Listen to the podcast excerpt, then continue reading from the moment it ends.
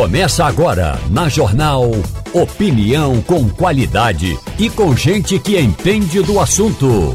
Com Igor Maciel, Eliane Cantanhede, Romualdo de Souza e os jornalistas do Jornal do Comércio, deixando você bem informado. Passando a Limpo. Começando agora o Passando a Limpo, aqui na Rádio Jornal. Nesta segunda-feira, a gente começa já é, num ritmo bem para cima para começar a semana, porque precisa de energia depois do Dia das Mães. Você vem ali, de, quem tá, comemora ali o Dia das Mães, está ali, pôde comemorar, então tem esse dia tão especial. E hoje você começa cheio de energia, de energia renovada agora para essa semana. Romualdo de Souza, muito bom dia para você. Bom dia. Ivanildo Sampaio, bom dia, Ivanildo.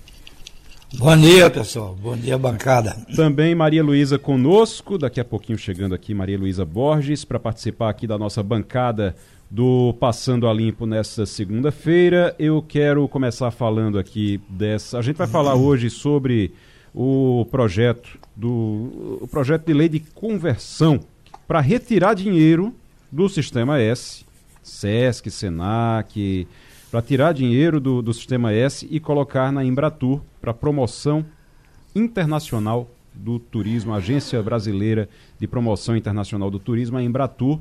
A gente vai falar sobre isso, vamos falar também sobre LAFEP. LAFEP ainda existe, viu? Para você que achava que o LAFEP tinha, tinha desaparecido, que não existia mais, o LAFEP ainda existe. Daqui a pouquinho a gente fala sobre isso. Hoje tem a Liane Cantanhede também aqui no programa. E Antes, eu quero falar sobre esse, esse acidente que aconteceu. Um jovem morreu após um motorista embriagado avançar no sinal vermelho e bater em moto. Isso foi na, na Abdias de Carvalho, aqui no Recife. É impressionante que ainda com toda a fiscalização, com tudo, ainda exista esse tipo de responsabilidade. Um homem de 32 anos foi preso em flagrante após matar um jovem de 22 anos e ferir uma mulher de 21 estava embriagado, bateu numa moto onde as vítimas estavam. Foi na madrugada do sábado para o domingo, no caso, na Avenida Abdias de Carvalho, no Prado, zona oeste do Recife. Tem vídeo, inclusive, nas redes sociais e no Jornal do Comércio também. Está a notícia lá na coluna Mobilidade da Roberta Soares, trazendo essa informação o, a pessoa que, com toda a fiscalização que tem por aí, com tudo isso, ainda tem gente que comete esse tipo de responsabilidade, independente de fiscalização. Você tem que ter um mínimo, um mínimo de bom senso, um mínimo de caráter também, para não colocar em risco a vida de outras pessoas, não só a sua, mas a vida de outras pessoas com quem você convive ali no trânsito, com quem as pessoas que são obrigadas a conviver com você no trânsito e você fazer esse tipo de coisa, cometer esse tipo de responsabilidade e crime, matar uma pessoa é algo realmente muito é, é o que é difícil, difícil de entender. Agora, na ainda no, no essa, o dia de hoje, a gente tem uma paralisação de motoristas e entregadores de aplicativos. Romualdo de Souza, como é que está a situação dos eh, dos motoristas de aplicativos, dos entregadores. O governo andou com uma história de eh, colocar eles com direitos trabalhistas, de CLT. Eles são contra, a boa parte deles é contra, inclusive. Diz que não quer isso, que quer continuar trabalhando do jeito que está. Mas eles reclamam, a reclamação deles dessa vez não é do governo, não. A reclamação deles é com as plataformas, que eles dizem que pagam muito pouco, repassam muito pouco para eles. Você está notando, é uma paralisação nacional. Você está sabendo como é que está essa movimentação em Brasília? Tem alguém falando sobre isso, Romualdo? Olha, daquilo que eu acompanhei na manhã de hoje, eh, não houve nenhum, não afetou em nada eh, o funcionamento desses aplicativos, pelo menos aqui na capital federal. A demanda que foi apresentada ao Congresso Nacional, não pelos eh, entregadores ou operadores desses aplicativos, mas pelo ministro do Trabalho, Luiz Marinho, é de que é preciso regulamentar, é preciso que o governo arrecade previdência social, é preciso que haja garantias trabalhistas para esses funcionários, quer dizer, para esses trabalhadores, porque aí eles passariam a ser funcionários. O ministro Luiz Marinho foi convocado e na semana passada ele não pôde comparecer numa comissão especial, não, não é uma comissão especial, desculpe, a comissão do trabalho eh, lá na Câmara dos Deputados. Então a audiência foi transferida para esta semana e ele vai dizer exatamente em que pé está esse debate dentro do, do Congresso Nacional. A reportagem da Rádio Jornal apurou que a, houve uma reunião de Luiz Marinho, o ministro do Trabalho e Emprego, com representantes das centrais sindicais e nem as centrais sindicais estão totalmente convencidas de que deve haver um vínculo empregatício do pessoal de aplicativo com as empresas e plataformas. Agora, do outro lado, o ministro Luiz Marinho tem dito que isso não pode ser é, um, uma terra sem lei, tem que ter alguma regra. Então, é esse debate que deve começar a, ser, a ocorrer na Câmara dos Deputados nesta semana, se de fato houver a audiência pública na Comissão do Trabalho. O Ivanildo Sampaio, eu estou olhando aqui porque sempre quando tem menos motoristas circulando, os motoristas, ó, não, vamos dizer que os motoristas de aplicativo pararam de trabalhar, todo mundo botou o carro em casa e ninguém está saindo para trabalhar, ninguém está ligando o aplicativo. Quando você tem menos motorista, aumenta, você tem um aumento da demanda em relação à oferta, então você vai ter preços maiores. Eu estou dando uma olhada aqui, os preços aqui no Recife estão normais, viu? Tá dando os mesmos valores, não tem aquela história do preço dinâmico que chama, né, da tarifa dinâmica. Significa que todo mundo saiu para trabalhar normalmente hoje. Essa paralisação parece que não deu muito certo aqui, não. Pelo menos até agora. É isso aí. Eu também acho que o impacto é pequeno. Você falou agora, recentemente, né, quando abriu o programa, uhum. do caso de um motoqueiro que foi assassinado por um motorista embriagado. A palavra Esse é essa, viu, tem que ir para a cadeia, é, a palavra pagar é essa. pelo crime que cometeu. É. Mas é preciso que nós comecemos uma campanha contra a irresponsabilidade da maioria dos motoqueiros. São alguns são verdadeiros criminosos, o que eles fazem no trânsito é crime. Cortam pela direita. Eu tenho o, o retrovisor do meu carro quebrado por um motoqueiro. Cortou pela direita, evidentemente, né? E passou na frente do meu carro. Se eu não freio, eu matava o cara. Lá vou eu preso porque bateu um irresponsável não há uma campanha de esclarecimento, ou pelo menos de punição, aos motoqueiros irresponsáveis, e são dezenas, centenas, talvez milhares, que todo dia burlam as leis de trânsito e cometem verdadeiros crimes no trânsito do Recife. A gente precisa. Eu, primeiro, a palavra é essa: é assassinato. O motorista cometeu um assassinato contra o, o, o motoqueiro. Isso aí é realmente. A palavra é essa. Agora, é, em relação à educação, precisa de educação. Hoje em dia é muito fácil, está muito fácil de você pegar uma moto e sair é, por aí. Às vezes, é, até inclusive agora tem é, aplicativo que trabalha com moto também. Então, além dos que, dos que são entregadores, tem também os que fazem transporte de pessoas. Lá em Caruaru tem um mototáxi. Eu, eu, eu me lembro do quando foi criado lá, foi a maior polêmica do mundo ficou, funciona até hoje, mas agora tem moto por aplicativo também, para transporte de passageiros. E cada vez mais essas pessoas, elas para poder ganhar mais, elas têm que correr mais também, tem que quanto mais passageiros elas carregam, mais e quanto mais entregas elas fazem, mais elas ganham, então elas precisam correr mais. E ontem, você está dizendo isso agora, eh, Ivanildo, estou me lembrando, ontem à noite já estava em casa, aí desci, fui dar uma, uma, caminhada ali pela minha rua. Minha rua é mão única. Eu acho que em 10 minutos que eu estava lá, pelo menos duas motos entraram na contramão, entregadores, pessoal para fazer entrega. Mas aí, para não ter que dar a volta no quarteirão, eles entram na contramão, arriscando a própria vida, arriscando a vida dos outros também. Mas bom dizer, nesse caso, nesse caso da Abdias de Carvalho, que aconteceu na madrugada do, aí no fim de semana, não é, houve irregularidade do motoqueiro, não. O motoqueiro estava certinho na dele, uhum. sinal aberto para ele. O, o, rapaz, o motorista que estava embriagado, foi que invadiu o, o sinal, invadiu o cruzamento e atropelou ele. Então, o motorista estava errado nesse caso, cometeu um, um, crime e aí é um assassinato mesmo. Cadeia dele. Agora, o motorista é. precisa de controle. É. Os motoqueiros. Os motociclistas, eles precisam de educação, precisa de fiscalização, precisa muito, porque o trânsito do Recife não é fácil, O trânsito do Recife é muito complicado e a gente está vendo um, um, acréscimo, um crescimento no número de motos na cidade que não é brincadeira. Questão de necessidade também, muitos precisam, eles estão ali, a maioria, a grande maioria, porque precisam para trabalhar, mas precisa ter educação para a gente não ficar vendo acidente o tempo todo. Romualdo, é, em relação, deixa eu perguntar a você aí como é que está agora, porque tem uma história de que Lula ia parar de viajar um pouquinho, ia parar em Brasília para poder organizar a casa. Ele vai, quando é que tá a próxima viagem dele está marcada? Ele vai ficar em Brasília por uns dias? É, o presidente da República viaja amanhã. Ele vai para o norte de Minas Gerais. Ah, mas está no Brasil, né? Agora, vai ficar no, vai ficar no Brasil. É, vai ficar no Brasil.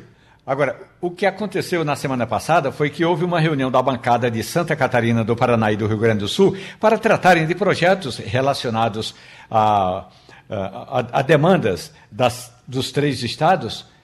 E a maioria dos parlamentares disse: olha, o problema todo é que a gente tem demandas que nem parece serem demandas de uma região produtor, é de uma região rica. E com isso o que está acontecendo é que neste mandato o presidente da República ainda não foi no sul do país.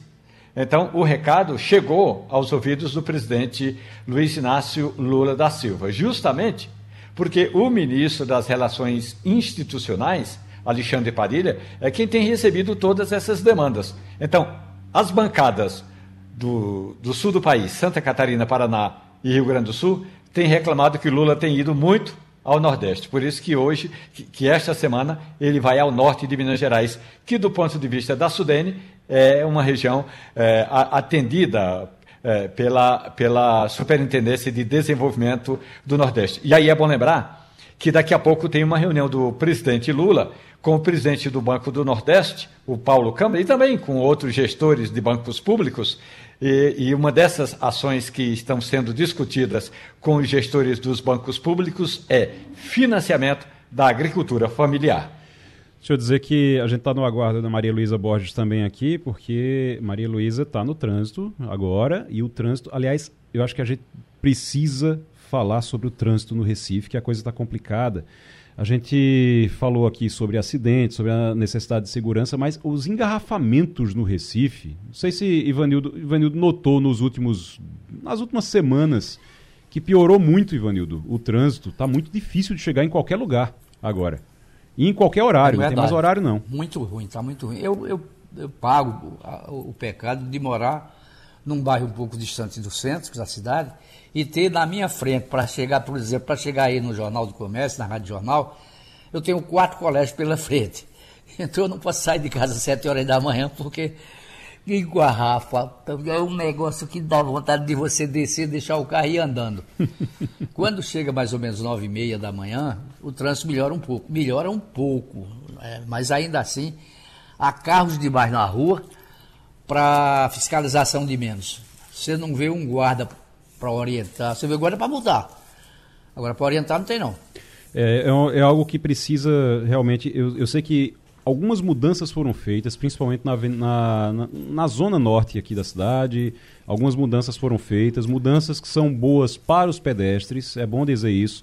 É, ali na, entre a Madalena e a Torre, você tem ali vários trechos que foram melhorados para os pedestres. Está muito melhor para, os, para o pedestre, isso é verdade, mas travou o trânsito. E aí tra, travou o trânsito completamente, está bem difícil realmente de circular.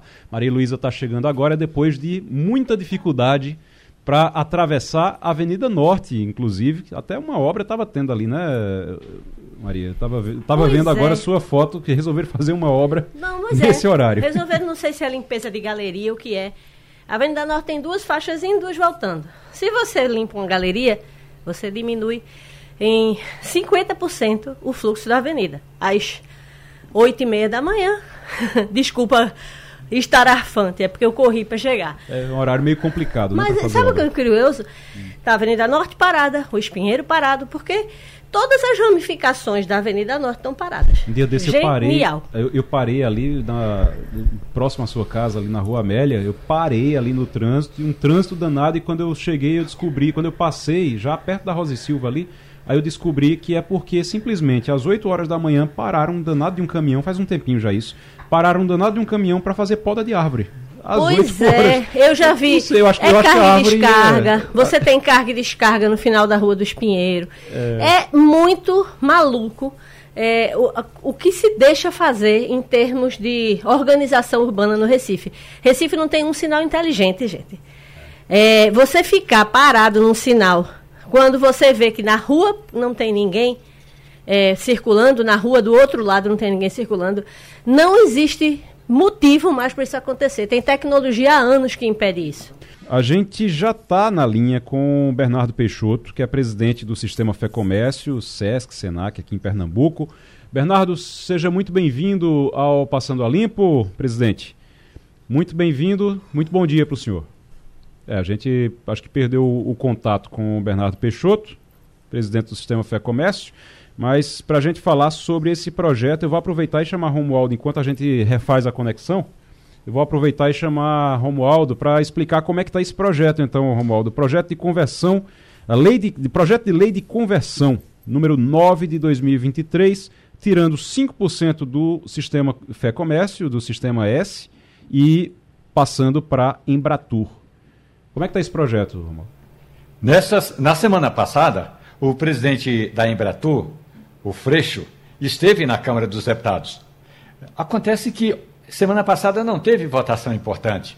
Então, ele vai ter uma audiência hoje à tarde, às 5 horas da tarde, na casa do presidente da Câmara dos Deputados, Arthur Lira, para tratar exatamente, do ponto de vista da Embratur, há uma necessidade de agilizar esse processo. Agora, é evidente que o sistema S é que vai sair perdendo. E quando a gente fala de sistema S, lembrando SESC, SENAC, SENAI, SEBRAE, vários S é, da estrutura do país, esse sistema vai sair perdendo para justamente dar dinheiro a essa agência que antigamente era uma empresa. A Embratur foi uma empresa, agora é uma agência é, de é, agência de viagem, não, agência de turismo e que cuida exatamente dessa parte. O dinheiro que Freixo está querendo é, retirar do sistema S e repassar para a Embratur, segundo ele, é para investir na propaganda na divulgação do Brasil lá fora. Ele disse: Eu quero ser o caixeiro viajante do turismo brasileiro no exterior e preciso de dinheiro. A agência não tem recursos. Pensaram justamente em tirar dinheiro do SESC, do SENAC, do SENAI. Maria Luísa. Romualdo, se você souber me explique qual a lógica de ir para cima do sistema S. Porque poderia vir dinheiro da Petrobras, poderia vir dinheiro do BNDES, poderia vir dinheiro de qualquer outro local, digamos assim. Empresa pública não falta para é, é, que é, se pense na solução. Houve algum motivo em particular para que se mirasse no sistema que responde por SESC, SENAC, SENAI é, e todos os outros é, é, vínculos, né? Porque a gente está falando de um sistema que é suportado por todas as empresas brasileiras. Todo empresário da área de indústria colabora com o sistema é, da indústria, né? E todo empresário da área de comércio também colabora para o sistema que cuida da, das operações comerciais, desde a capacitação das pessoas até mesmo a integração, o lazer tudo mais. Houve algum motivo para que fosse o sistema S o alvo dessa, dessa é, é, investida para capacitação turismo? Deixa o Romualdo responder e, e, depois do, o doutor Bernardo já está conosco, presidente do Sistema Fé Comércio. Mas, Romualdo, explique logo, responda logo Maria Luísa. Rapidamente, eh, na, na, apresentação do projeto, tem um item que diz o seguinte: o Sistema S, ou parte do Sistema S, SESC e SENAC, tem recursos para treinamento, capacitação na área do, do, turismo. Então, esse recurso poderia, isso segundo o argumento de apresentação do projeto, poderia ser transferido para a Embratur, para a Agência Brasileira de Promoção do Turismo. Então, é, eu sempre escuto aqui no Congresso Nacional o seguinte: que do ponto de vista é, de quando se fala em retirar dinheiro da estrutura, o sistema S é o mais visado. E aí, um dos argumentos nesse projeto é o Sistema S tem recurso para a área do turismo que poderia ser transferido, esse dinheiro poderia ser transferido para a Embratur. É, deixa vamos conversar então com o Bernardo Peixoto, presidente do Sistema Fé Comércio em Pernambuco. O doutor Bernardo, me explica aí, a gente estava conversando aqui sobre o projeto Por que é que a, a, nesse caso o sistema S virou alvo? Porque é que vamos, vamos, vamos procurar dinheiro. Vamos procurar dinheiro onde? Vamos lá do sistema S. Como é isso? Precisa é, pagar as contas, tira lá do sistema S. É, Igor, o governo não faz a parte dele, né? Porque o sistema S é um sistema privado, com dinheiro privado, administrado pelo setor privado. Então o governo sempre fica de olho que a gente faz a nossa parte. Sistema S brasileiro é referência mundial. Então, nós trabalhamos com, é, com uma reserva de capital. Por exemplo, hoje temos mais de 150 é, grandes obras no país, do SESC e do SENAC. E se esse dinheiro que eles dizem que está parado, que tem superado, tudo, nós fôssemos fazermos todas as obras necessárias, não daria. Entendeu? O, o, o Freixo, ele mesmo tem um depoimento no outro governo que dizia que era, não, era, não era possível tirar dinheiro do, do sistema, que o sistema fazia um trabalho excelente, que era um absurdo, que falava, inclusive eu tenho esse áudio dele. E agora ele passou de um governo para outro, mudaram tudinho. Quem era contrário lá atrás, agora quer tirar o dinheiro. A gente não entende a gente tem um número de atendimento fantástico. Só aqui em Pernambuco, só o SENAC foram 43.666 matrículas, só o SENAC. E o SESC, mais de 7 milhões e 700 mil, atendimentos. Isso vai impactar profundamente esses 5%. Porque boa parte dos nossos recursos que vem para cá para investimento é subsidiado pelo Sul e Sudeste onde sobra, onde sobra não, onde tem mais dinheiro. Então, 20% daquele recurso dele vem para o norte e nordeste do país. Vamos, deixa eu passar aqui para Ivanildo Sampaio agora para ele fazer uma pergunta. A gente está conversando com o Bernardo Peixoto, que é presidente do Sistema Fé Comércio Pernambuco. Bom dia, Bernardo. Eu já trabalhei no, no Sistema S e naquela época já se dizia que havia dinheiro demais para resultado de menos, o que era uma injustiça.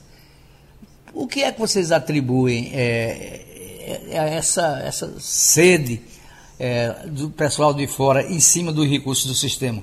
Seria por falta de comunicação, de dizer mais claramente o que é que o Sistema S faz de positivo para o país, de quantas bolsas de estudo fornece, de quantas escolas tem? Porque há 40 anos atrás eu trabalhava no Sistema S e escutava, esses caras têm dinheiro demais, é preciso tirar por causa de outra coisa e nunca parou de se falar e nunca viu o sistema S se defender com, contundência, com, com, segurança, não é assim, é assado. Enfim, o que é que falta finalmente?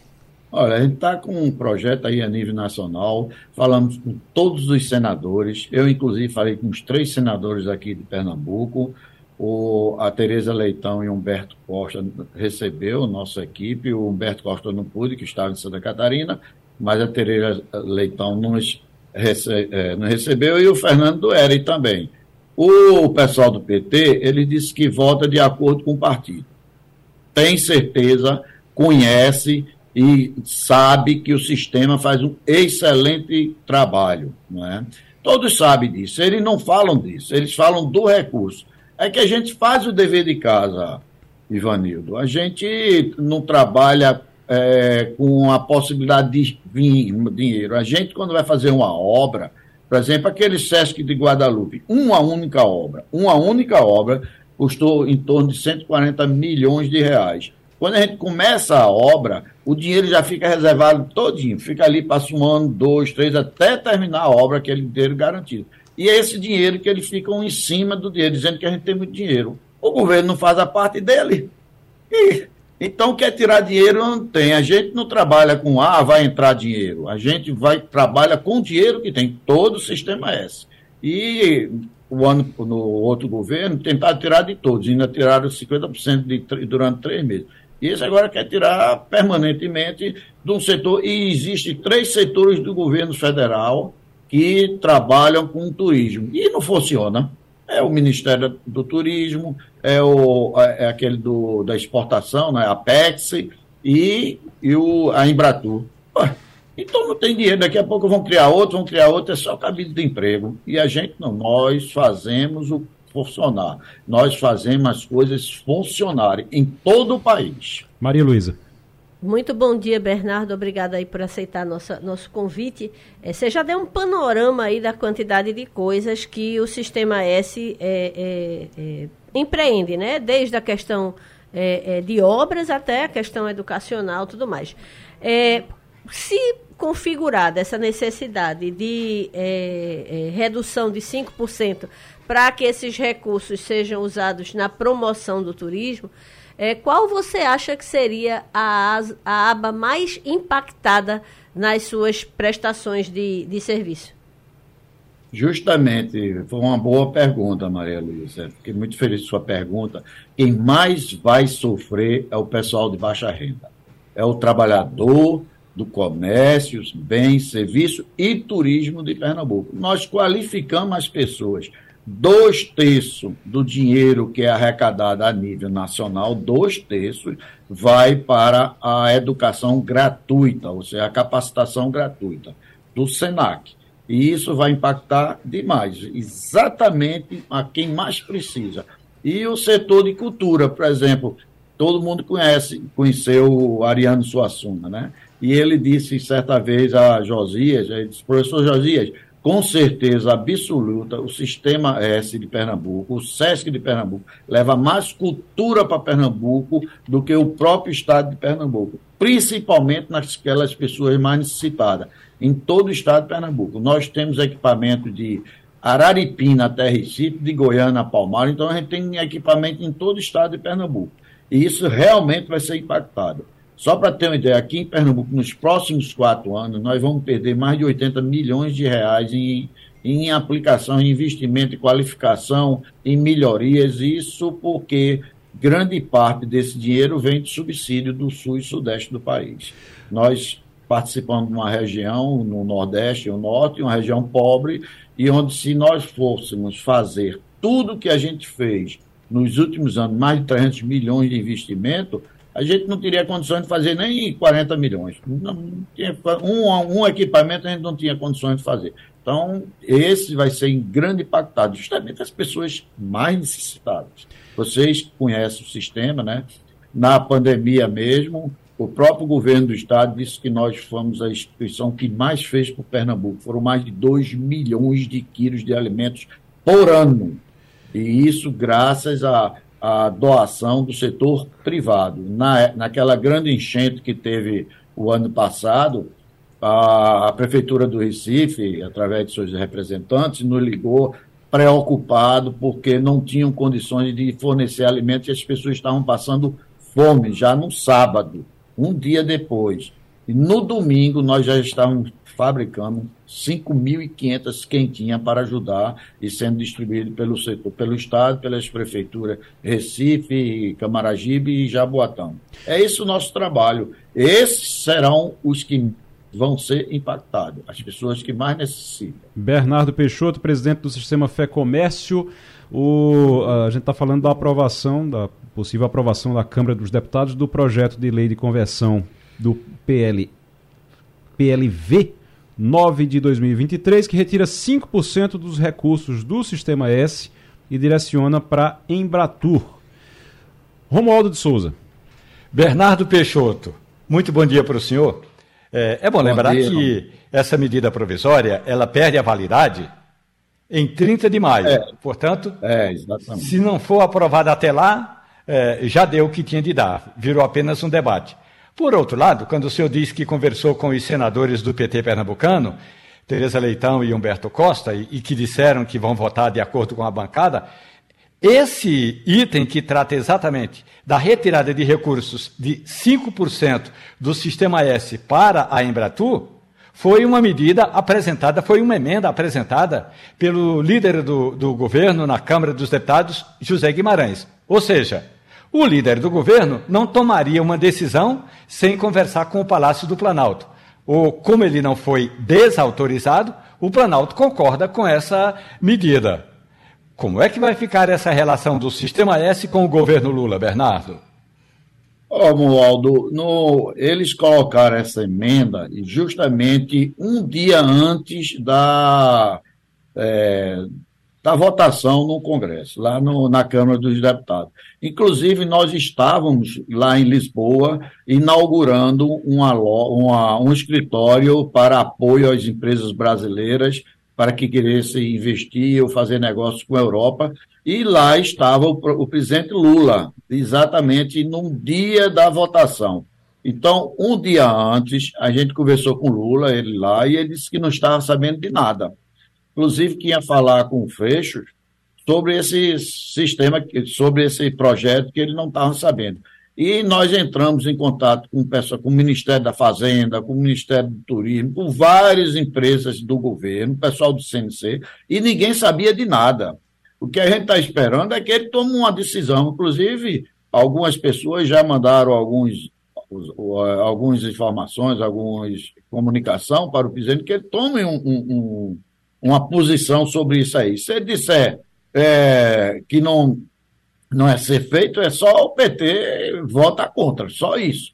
Se na hora que eles estão esperando, a própria senadora, desculpe, a própria senadora, ela disse que até aquele momento, foi ontem, foi, foi na quinta-feira, quinta-feira que nós tivemos com ela, e ela disse que aquele momento não tinha nenhuma posição do governo e nem do partido, se é, ia apoiar ou não. Então, ela estava esperando alguns comunicados do setor para poder é, falar se ia apoiar ou não. Apesar que ela sabe, sabe os dois, o tanto os dois, Humberto e ela, que o, o, o sistema faz um serviço extraordinário, mas elas tinham que respeitar a decisão do partido. Se tem uma coisa que Lula não pode alegar é que não conhece o trabalho do Sistema S, até porque Lula é torneiro mecânico formado pelo Senai. Né, presidente? Presidente Bernardo Peixoto, muito obrigado pela participação aqui. Quero agradecer a sua participação. E a gente vai para um intervalo agora. Eu posso dizer um. Claro, uma, ah, claro. Cortou já, né? Não, não, estamos aqui. Estamos lhe ouvindo. É, por exemplo, nós Vamos fazer agora na amanhã um Sim. protesto aqui saindo da Visconde Suassuna, aqui do Sim. Senac, até aquele monumento Tortura Nunca Mais, para mostrar a, a, a força das nossas lideranças aqui sobre esse projeto de lei para suprimir os artigos 11 e 12 do projeto de lei, porque o projeto de lei em si é bom, desde que tire o 11 e o 12, tá porque é para ajudar as empresas do turismo. Aí jogaram esse jabuti, como a gente diz, né? Uhum. E como eles mesmos dizem, e os, os deputados votaram sem saber o que estava votando. Bernardo Peixoto, presidente do Sistema Fé Comércio, obrigado. E aqui no estúdio com a gente agora está Anivaldo Breiner, que é diretor administrativo financeiro do LAFEP. Eu vou começar fazendo uma pergunta aqui, porque 10 anos depois de interromper a produção de vitamina C, o LaFep voltou a comercializar o suplemento, um dos seus produtos mais populares de sempre. O anúncio foi realizado pela governadora Raquel Lira na semana passada, lá na sede do órgão, na zona oeste do Recife. Nivaldo, com todo respeito ao trabalho de vocês, eu vou lhe fazer uma, eu vou lhe dizer, eu vou lhe fazer um, uma confissão. Eu achava que o LaFep não existia mais, que não estava mais funcionando. Está funcionando tá lá nunca fechou, nunca. Que a, impressão que as pessoas têm é que fechou, que não estava mais funcionando. Ivaldo, bom dia. Bom dia, bom dia Igor, bom dia a todos os ouvintes. O LaFep não só está funcionando, como hoje pode-se dizer, para o orgulho de todos os pernambucanos, que o LaFep é o mais importante laboratório público estadual em funcionamento no Brasil e tem uma importância muito grande para o, o sistema SUS de saúde, onde o LAFEP é responsável por importantes medicamentos que são distribuídos no programa de assistência farmacêutica do Ministério da Saúde.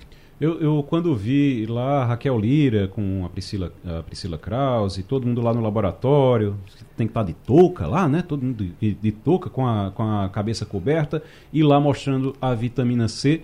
Aí eu lembrei que você tinha as farmácias do Lafep que eram espalhadas pelo, pelo estado todo. Você tinha em cada cidade tinha uma farmácia do Lafep. Isso a gente não vê mais. Por que, é que a gente não vê mais isso e como é que estão? O Lafep veio produzindo o que nesses últimos anos? As farmácias Lafep elas fizeram parte de um projeto muito interessante aqui no estado de Pernambuco que serviu de modelo para o governo federal lá por volta de 2004, 2005, implementar um sistema nacional de farmácias populares. Se nós partirmos do princípio de que o importante era o medicamento chegar às populações menos favorecidas, então o LAFEP se orgulha de ter criado um modelo que hoje é replicado no Brasil todo, são mais de 45 mil farmácias populares do Ministério da Saúde, de maneira que a função de fazer chegar medicamentos até a população, ela é cumprida. Por sua vez, o LAFEP migrou para uma outra atividade nas suas farmácias, prevalecendo principalmente a, a, venda e distribuição de óculos, óculos de qualidade com preços acessíveis. E nesse momento, como você citou, o LAFEP retoma, após 10 anos, quando perdeu o registro de funcionamento de, de para o registro do da, da, da vitamina C, o LAFEP retoma agora e vai certamente também desenvolver alguns pontos de vendas para maior acessibilidade do público de Pernambuco, mas o importante é que a partir de agora a vitamina C, que faz parte aí da memória afetiva de todo pernambucano, já está no mercado. Deixa eu passar para Ivanildo Sampaio, que com certeza tem pergunta para o senhor também. Nivaldo Breiner, diretor administrativo financeiro do LAFEP, está aqui conosco. Ivanildo. Bom dia, Nivaldo. Eu acompanho há muito tempo a história do LAFEP e das farmácias populares. E não vejo mais aquele número de farmácias que havia alguns anos atrás. Como eu não vejo também qualquer publicidade a respeito do LAFEP. Eu também imaginava que estava fechado. Eu visitei o LAFEP e fiquei impressionado com a qualidade de, e a quantidade de produtos que lá se fazia. Além de óculos, tinha vitamina C, tinha outros tipos de medicamentos mais populares, medicamentos é, é, que eram receitados normalmente pelos médicos mais credenciados do Estado. De repente, puf! Ninguém fala do LAFEP, não sabe se existe, algumas farmácias fecharam e a população mais, care, mais carente pagou a conta. Por que durante tanto tempo o LAFEP andou tão escondido e tão esquecido? A pergunta é muito boa, Ivanildo. Bom dia. É, é preciso retornar, retornar um pouco no tempo e imaginar, Ivanildo, que por volta da, do final dos anos 90, praticamente todos os estados da federação tinham laboratórios públicos estaduais produzindo medicamentos. Com a chegada, o surgimento da Anvisa, criou-se no Brasil, necessariamente, diga-se de passagem, um modelo de um regulatório muito consistente que fez com que boa parte quase que a totalidade desses laboratórios não conseguissem é, produzir, consequentemente ficaram desativados, a maior parte deles, e o LAFEP perdeu o registro de alguns medicamentos. O LAFEP perdeu de alguns é, é, que alguns foram medicamentos que naquele momento faziam muito sentido porque as farmácias LAFEP era, trabalhavam no estado de Pernambuco como o único modelo possível de acesso. Quando esse modelo ele se extinguiu basicamente porque a farmácia Lafep não poderia, o Lafep não poderia competir com a indústria internacional produzindo uma escala infinitamente superior e distribuindo para todo o país. Então, tivemos que retomar um outro modelo de negócios. E foi aí que surgiu o, a parceria para o desenvolvimento produtivo, que a gente chama de PDP, do Ministério da Saúde, onde o Ministério fez a proposição para alguns laboratórios internacionais que vendiam seus medicamentos com preços até um pouco bem mais alto para o atendimento da política de assistência farmacêutica, para que esses, esses laboratórios eles internalizassem no período de cinco anos os seus medicamentos também para alguns laboratórios públicos que estariam com o objetivo de fornecer depois de cinco anos para o Ministério da Saúde. E eis que o LAFEP foi o primeiro laboratório público no Brasil a concluir um processo de PDP, a produzir efetivamente alguns medicamentos importantes.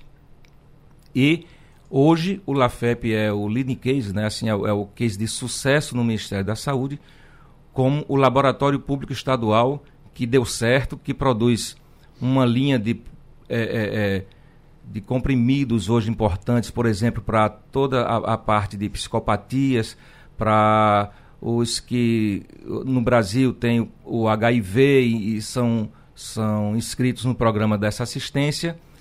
E hoje, então, o LAFEP, basicamente, em termos estaduais, é o único laboratório no Brasil com essa importância e atende muito bem, produzindo mais de 150 milhões de comprimidos ano hoje para atender o Ministério da Saúde. Na prática, o governo pegou ali para as, as farmacêuticas internacionais disse: olha, a gente passa cinco anos comprando de vocês com uma condição, vocês vão ter que abrir a patente para o laboratório público aqui da gente depois de cinco anos. Isso aconteceu, o Lafep estava lá e aproveitou isso e está sendo bem aproveitado isso. Seria, seria isso então. Né?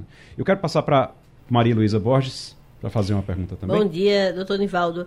É, pelo que o senhor explica, o LAFEP, então, ele migrou de um modelo que era muito forte B2C, né, de, de do, do, do, negócio para o consumidor final, que era o modelo das farmácias, para um negócio B2B, né, o, uhum. de, de, do LAFEP para o governo, é, é, mas a gente, de fato, todos nós sentimos talvez saudade das farmácias do LAFEP. A pergunta que eu queria lhe fazer, depois da emblemática volta da produção da vitamina C, é, que tanta gente tomava e elogiava. É, quais são os próximos passos? Tem mais é, revival aí vindo a caminho? É, tem mais alguma é, é, novidade com relação a onde vão ser abertos novos postos? Se essa ideia do B2C vai ser é, levada a, a, né? a, isso, é, é, o serviço direto para o consumidor vai ser retomado. Então, eu queria que o senhor tentasse antecipar para a gente esses próximos passos para a nossa população já ir se preparando. Muito bem, bom dia, Luísa. esse modelo é um modelo que vai ser certamente ampliado de fazer com que os, é, os produtos que sairão do LAFEP, e a vitamina C neste momento apresenta-se como o primeiro de uma série de, de, de, produtos outros que serão desenvolvidos, outros polivitamínicos, vitamina C com zinco, é, além de uma linha também de cosméticos com acesso mais acessível para a população, como repelentes, como protetores solar. E certamente o LAFEP também desenvolverá um, uma estrutura de acesso à população que deverá até extrapolar esse modelo das farmácias, que, como eu falei anteriormente, elas não estão com um estoque elevado de medicamentos, porque as farmácias populares já fazem esse papel de maneira mais consistente no Brasil. São mais de 50 mil pontos hoje de venda da farmácia popular. Mas o LAFEP amplia nesse, nesse momento a, a sua atuação com os óculos com a chegada da vitamina C, que só foi possível, inclusive, ser desenvolvida em função do resultado exitoso nas políticas das PDPs para o Ministério da Saúde. E isso também faz com que uma articulação de um convênio feito com a Universidade Federal de Pernambuco, a gente venha a desenvolver produtos estudados aqui em Pernambuco, com produtos inclusive da flora pernambucana, é, e aí vai ser de novo um, um, um case de sucesso também para os pernambucanos. Não obstante o LAFEP hoje ter uma atuação nacional. Eu diria que, que é uma questão até de segurança de saúde mesmo, uhum. porque é, seria estranho o Ministério da Saúde ficar ligado apenas a, a dependente de laboratórios internacionais. Então, o LAFEP cumpre um papel importante neste sentido. Nivaldo Breiner, diretor administrativo financeiro do LAFEP, conversando aqui conosco. Vamos aguardar então esses novos rumos aí do LAFEP e muito sucesso para o laboratório. E que se o, se o laboratório tiver sucesso, vai ser bom para a população de Pernambuco também. Muito obrigado pela participação. E a gente já vai direto para Eliane Cantanhede, que já está ligada conosco também agora para conversar com o Passando a Limpa. Eliane, muito bom dia para você. Bom dia, Igor, colegas, ouvintes.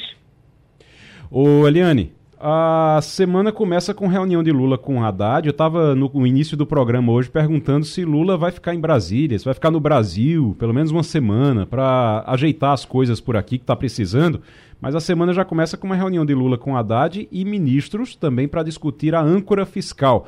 Estava vendo agora ali o Arthur Lira ali na televisão, aparecendo Arthur Lira já reclamando, dizendo que tem que fazer mudança na, no arcabouço fiscal, no, antes de, de, de ir para votação, porque senão vai dar confusão. É mais ou menos essa conversa que Lula vai ter com os ministros? Exatamente. O Lula hoje tem duas reuniões com ministros o Fernando Haddad, ministro da Fazenda, participa de todas as duas e, inclusive, numa delas estarão estarão os líderes do governo no Congresso, na Câmara e no Senado. Tudo isso para articular aí a votação da âncora fiscal.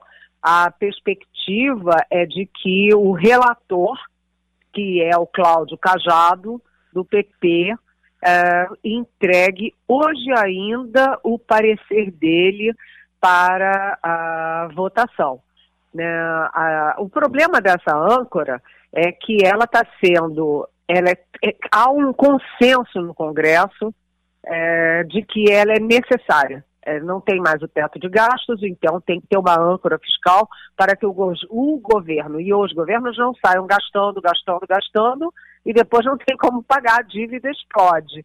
Então, há um consenso no Congresso de que é necessária, há um consenso favorável pela aprovação, mas o problema é que todo mundo quer mexer daqui e mexer dali. E quem complica mais essa história é o próprio PT.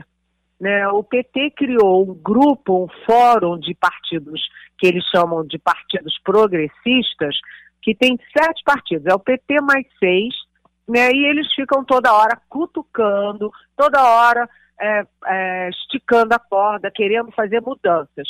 Aí o governo, né, que é sempre acusado de fazer um movimento combinado com o PT, já reagiu, porque um dos que fica condenando e criticando era o deputado Lindbergh Faria, né, do Rio de Janeiro, e o PT já, já reagiu e tirou o Lindbergh Faria da CPI uh, ah, da, dos atos golpistas, para dizer o seguinte: para de ficar cutucando o arcabouço, porque quanto mais o PT é, estica a corda de um lado, a oposição estica do outro. Né? O PT querendo flexibilizar as regras dos gastos e a oposição querendo é, é, apertar ainda mais. Então, isso cria um problema. E o é. Arthur Lira, né, é presidente da Câmara, ele tem a faca e o queijo na mão, ele está próximo do Haddad, mas ele tem feito muitas reclamações do governo, da articulação política do governo, ou seja, é, hoje, se o, o arcabouço foi entregue hoje, né, o parecer do, do relator for entregue hoje, já começa, já começa em clima de guerra, né, gente? É, enquanto Bolsonaro e os bolsonaristas respondem na justiça por um monte de coisa, acho que o maior problema do governo nesses, nesses primeiros meses é o PT, né? O, a impressão que a gente tem é que o PT atrapalha muito mais do que a oposição até agora, pelo menos. Então eu vou te contar uma coisa. Conte. Aqui, você sabe, todo mundo sabe que eu não gosto de fofoca, certo. Amigo, nem colegas, a gente. Nem a gente. Mas eu vou contar só uma pequenininha, tá? Diga. É, eu estava lá no Ministério da Fazenda, conversando daqui e dali, e olha só a frase que eu ouvi, olha que pérola. Hum. Diz assim, é, é, negociar, negociar com o Congresso é mole o duro é negociar com a Gleice Hoffmann. pois é. É, verdade. Acho que a maior posição que o governo é. tem é Gleisi Hoffmann hoje. Gleisi Hoffmann, Lindbergh e, e, tudo. Até porque tá tudo, tudo em casa ali.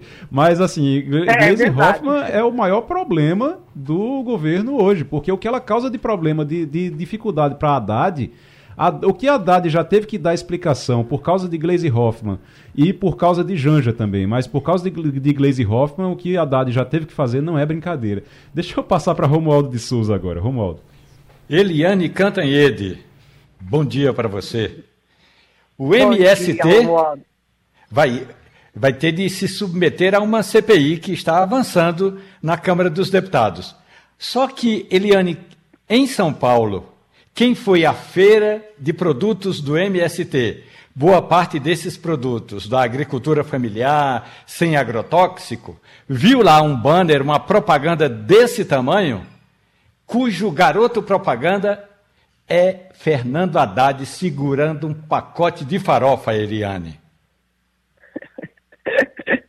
Olha, é, a relação do governo Lula com o MST é uma relação muito complexa, digamos assim, porque não fazia o menor sentido o governo Lula começar já com o MST invadindo terra produtiva da Suzano, uma das maiores produtoras de celulose do país, exportadora para o mundo e tudo. É, então isso é coisa, não é coisa de amigo, é coisa de inimigo, né? E o governo Lula sempre deu passos é, em favor do MST e demonstrando sempre o acolhimento e a proximidade do MST. O Lula levou é, o Stedley para Pequim, né? O Lula botou o Fernando Haddad para negociar com o MST. Eu não entendi essa, porque ministro da Fazenda negociar com o MST, é, um, inclusive depois de invasão de terras, é estranho. Mas, é, no caso dessa feira, é uma feira muito importante para mostrar que o MST não é só invasor de terra. Pelo contrário, o MST tem programas muito bacanas de produção de alimentos é, naturais, é, de, é, de, de, apoio às famílias do campo. O MST é muito mais do que invasor de terras. A invasão é só para chamar atenção, chamar os holofotes. E aí eles fizeram essa feira grande e aí, como o Romualdo disse, né, Romualdo, tá lá o Fernando Haddad de garoto de propaganda, né? É, garoto propaganda dos produtos do MST. Aí o vice-presidente e ministro Geraldo Alckmin vai lá, confraterniza, tira foto e tal. Aí vai lá o Gabriel Galípolo, que é o segundo da Fazenda, senta, tira foto, sorridente também uh, ele que vai se vai agora para o Banco Central, né? E mais cinco ministros. Então o governo está mostrando claramente uma opção pelo MST. Tudo bem que seja uma coisa acolhedora ao MST, ok, tá lá, tá na conta, mas o governo uh, não está equilibrando bem uh, os contatos dele nessa área, porque enquanto está muito dentro do MST, está cada vez mais fora do agronegócio. Quanto mais ele pesa a balança para um lado, mais ele se distancia do outro. E o agronegócio é importantíssimo para o Brasil. Né? Se não fosse o agronegócio, o Brasil teria ido muito mais fundo no poço, né, na, nos dois anos de recessão da Dilma Rousseff, nesse crescimento pequenininho que a gente tem, quem ainda segura as pontas é o agronegócio. Então, Lula, ele pode ter lá suas razões para se aproximar do MST, mas ele não tem razões para institucionalmente afastar o governo do agronegócio. Ele vai ter que reequilibrar isso, gente. Maria Luísa Borges. Bom dia, Eliane. A gente falou algumas coisas aí importantes sobre o, o, governo do PT. Aliás, uma frase que você disse ficou na minha memória sobre o grupo dos partidos progressistas. O PT e mais sete, né? É impressionante como sempre é, foram tratados como linha auxiliar pelo partido, é, sem muito direito a, a, a ser cabeça de, de sardinha, né? Tem que ser rabo de baleia sempre. Mas o que eu queria falar com você era sobre o governo anterior, Eliane. Dois itens da sua pauta eu acho que são importantes para a gente comentar. Uma é o fechamento de cerco no caso dos atestados falsos de vacina. Né? A gente tem essa semana previsão de Bolsonaro e Mauro Cid depondo. E aí eu queria saber com você qual a expectativa. E outra coisa também a ver com o governo anterior é mais essa denúncia do Estadão das compras de, de produtos para alimentação de indígenas que, na verdade, nunca chegaram e que até mesmo uma funcionária da FUNAI na época é, atestou como sendo um desperdício de dinheiro público. Eu queria que você contasse para a gente um pouco é, desses dois fatos que têm a ver com o governo anterior, com o governo de Bolsonaro. Pois é, o, o Bolsonaro vai depor amanhã sobre os atestados falsos de vacina e o tenente-coronel da ativa do Exército, Mauro Cid, que era ajudante de ordens dele, depois na quinta-feira. E aí é o seguinte, a defesa do Bolsonaro está é, tá muito clara. Ele vai dizer que não tinha a menor ideia, não sabia, não tinha a menor ideia de que estava fazendo atestado de vacinação falso para ele e para a filha dele, Laura, de 12 anos. Bem, é muito improvável que ele não soubesse disso. Como é que alguém vai fazer atestado de vacina falso para o filho do para a filha do presidente sem um presidente saber? Mas a linha de defesa do Bolsonaro é essa, que ele não tem nada a ver. Isso significa que o Mauro Cid tem duas alternativas. Ou o Mauro Cid mata no peito e diz: é verdade, eu fiz tudo escondido, o presidente não sabia nada, dona Michele não sabia nada, eu fiz tudo da minha cabeça, e aí ele afunda mais ainda, ou ele diz: olha, é claro que eu, como ajudante de ordens, não podia fazer nada disso sem ordem do presidente. Né? Então, uh, o confronto dessa, dessas duas posições, de Bolsonaro e Mauro Cid, vai dar o rumo do Mauro Cid e o rumo do Bolsonaro daqui para frente. Se o Mauro Cid vai fazer todo o jogo do Bolsonaro ou se o Mauro Cid vai querer, uh, vamos dizer, livrar a cara dele. Porque uma coisa é o Mauro Cid cumprir ordens, outra coisa é ele fazer um crime da cabeça dele contra a vontade do presidente. Agora, o Mauro Cid e o Bolsonaro vão enfrentando mais e mais e mais processos, né? O Mauro Cid já é investigado por vazamento de uh, inquérito uh, sigiloso da Polícia Federal. Ele é acusado de ter conseguido o inquérito sigiloso da polícia passar para o Bolsonaro, que fez uma live com fake news sobre esse inquérito. Ele é acusado, Mauro Cid também, de ser o caixa 2 da primeira-dama Michele Bolsonaro, do presidente Jair Bolsonaro, que é, gastavam com dinheiro vivo. Tinha depósito com dinheiro vivo, saque com dinheiro vivo, pagamentos com dinheiro vivo e até uh, a Folha trouxe esse final de semana, a Folha de São Paulo, que uh, uma das empresas que depositava nas contas era uma empresa que tem contratos com o governo federal. E mais, o, além da, dos atestados de vacina, porque o Mauro Cid é que tentou em Goiás, tentou no Rio de Janeiro, tentou em São Paulo, tem a questão das joias, porque o Mauro Cid tem provas contra ele, tem ofício dele pedindo avião da FAB, dele mandando o sargento para São Paulo botar a mão no estojo de joias. E agora, Maria Luísa, você traz essa história aí do Estadão, que é importantíssima. Né? Imagina, primeiro, 19 toneladas de bisteca que o governo Bolsonaro comprou sem licitação para mandar para as comunidades indígenas do Javari. Primeiro, é, as toneladas todas, 19 toneladas evaporaram, porque nunca chegaram lá, foram pagas e nunca chegaram a lugar nenhum. Segundo, se chegasse, como é que os índios iam é, estocar 19 toneladas de bisteca? Não, como é que como é que índio vai conseguir estocar? Que tipo de é, refrigerador, congelador, numa aldeia indígena, vai estocar 19 toneladas de alguma coisa, né? Então, é toda uma história que você vê que tem desvio no meio. E hoje já tem a nova informação de que o governo Bolsonaro comprava sardinha em lata e linguiça calabresa para a população indígena. Só se querem matar os índios, né? Índio come folha, come ervas, é, carne in natura, coisas naturais. Como é que vai comer linguiça e sardinha em lata? Gente, isso é criminoso.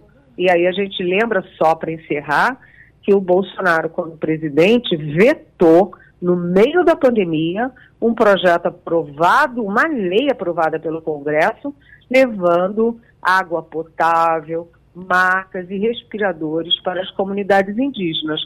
Ou seja, a sensação é de que o Bolsonaro queria exterminar as comunidades é, originárias brasileiras, né? Que situação. Eliane Cantanhede, aqui no Passando a Limpo, na Rádio Jornal. Ivanildo Sampaio. Bom dia, Eliane. O deputado Augusto Coutinho, é, do Republicanos, que é o coordenador da bancada federal de Pernambuco no Congresso, deu hoje uma entrevista a um jornal aqui em Pernambuco, onde ele diz com todas as letras a relação do Congresso Federal com do governo federal com o Congresso é muito ruim.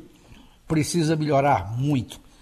O governo não pode incorporar pautas ideológicas ou querer revisar assuntos que já foram discutidos pelo Congresso, como privatização da Eletrobras, autonomia do Banco Central e, e coisas paralelas. Enfim, essa relação tende a piorar, Eliane, ou você acha que pode melhorar?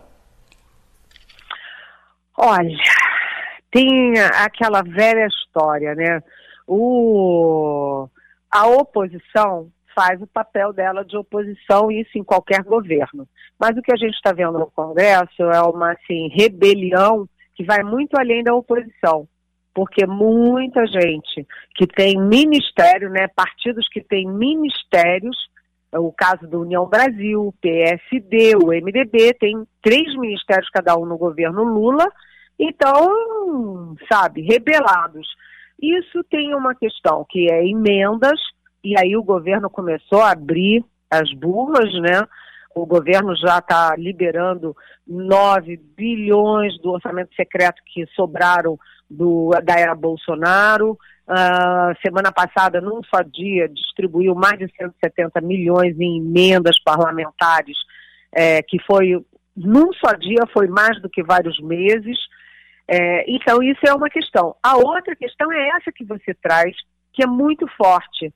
O Congresso, apesar dos seus defeitos, o Congresso não quer retrocesso, a sociedade brasileira não quer retrocesso, né? o setor produtivo não quer retrocesso, né? os, os especialistas não querem retrocesso. E o, e o Lula, ele cancelou a agenda de privatizações, bate na privatização, quer rever a privatização da Eletrobras, né? quer rever o marco do saneamento, já falaram em, re, em rever a reforma da Previdência, a reforma administrativa, a autonomia do Banco Central. O que, que é isso, gente?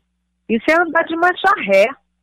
Né? Então, você tem a questão das, da pressão natural pelas emendas e tem uma é, pressão do Congresso rejeitando uma pauta muito genuinamente esquerdista e atrasada que o Lula traz. Então, o Lula agora está fazendo um recuo nessa história. Mas atenção, é, ele vai mexer sim na meta da inflação e vai mexer sim nos preços da Petrobras. Eliane Cantanhede, direto de Brasília, conversando conosco aqui no Passando a Limpo. Eliane, boa semana para você e até sexta-feira. Até sexta-feira, beijão.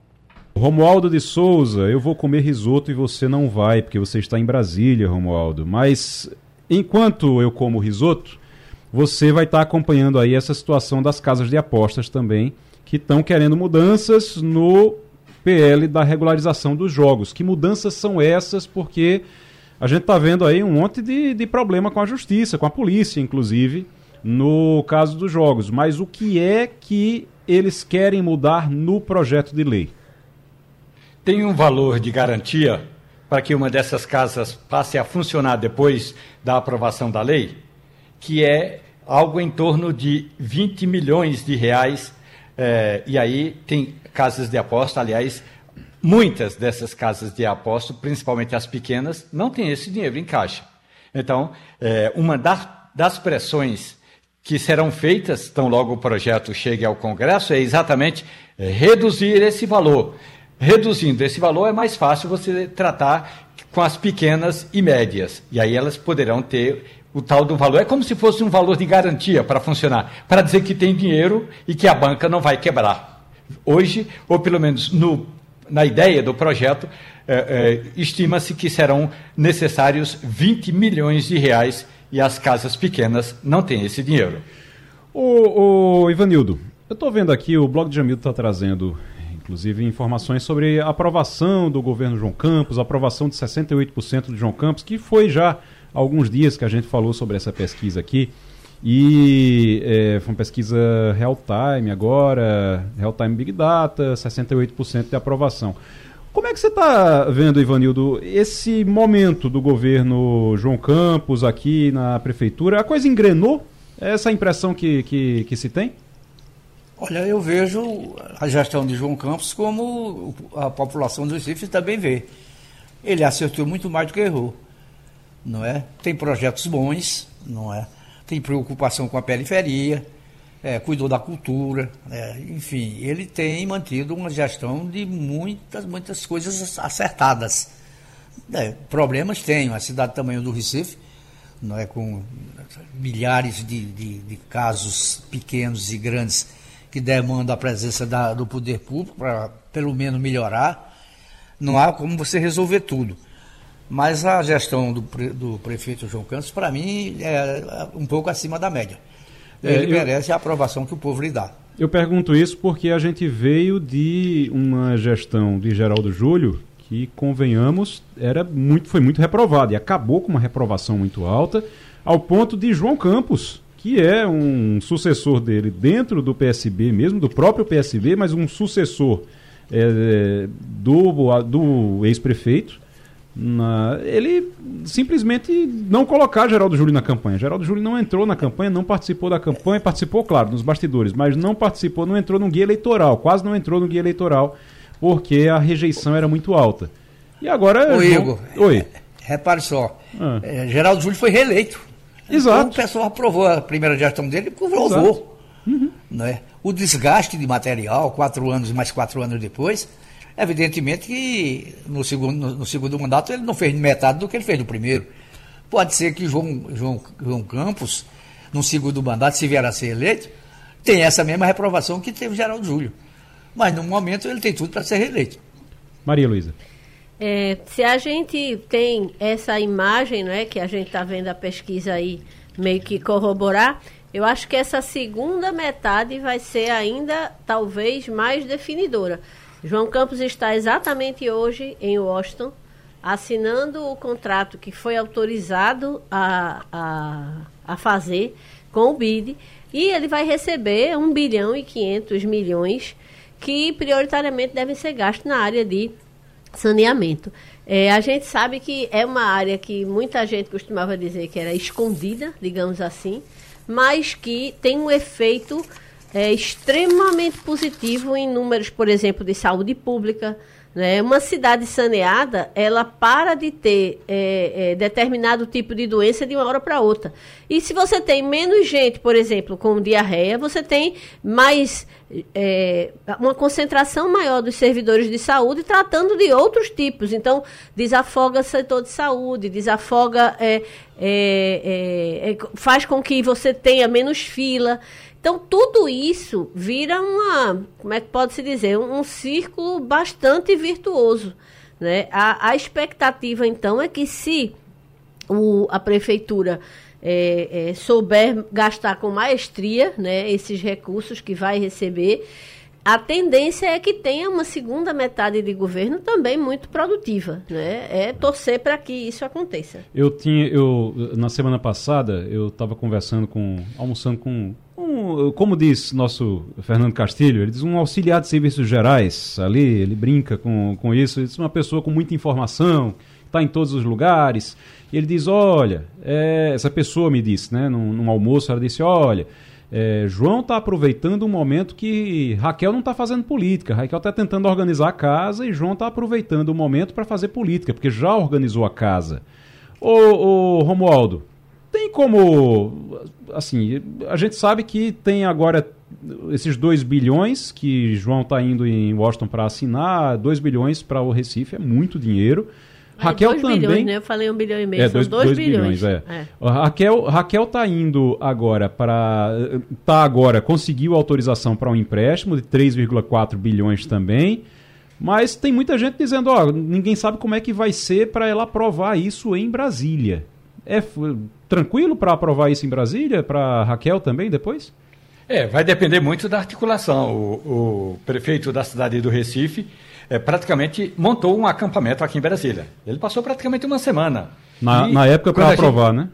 Exatamente. Uhum. E quando eu digo passar uma semana, é ir de gabinete em gabinete, porque tem que passar pela Comissão de, Educa... Eh, de Economia do Senado Federal. São 11 ou 13 senadores, então tem que conversar com cada um e dizer: olha, eu tenho essas garantias, eu tenho esse projeto. Detalhar o projeto não basta apenas mandar um PowerPoint para os senadores, tem que chegar no ouvido do senador e dizer: eu tenho esse projeto e tenho essas garantias a dar para que a obra eh, possa possa viabilizar eh, eh, algumas das qualidades eh, que a gente fala na cidade do Recife, no estado de Pernambuco. Qualidade de vida no estado de Pernambuco, que é, isso que, o, que é disso que o projeto trata.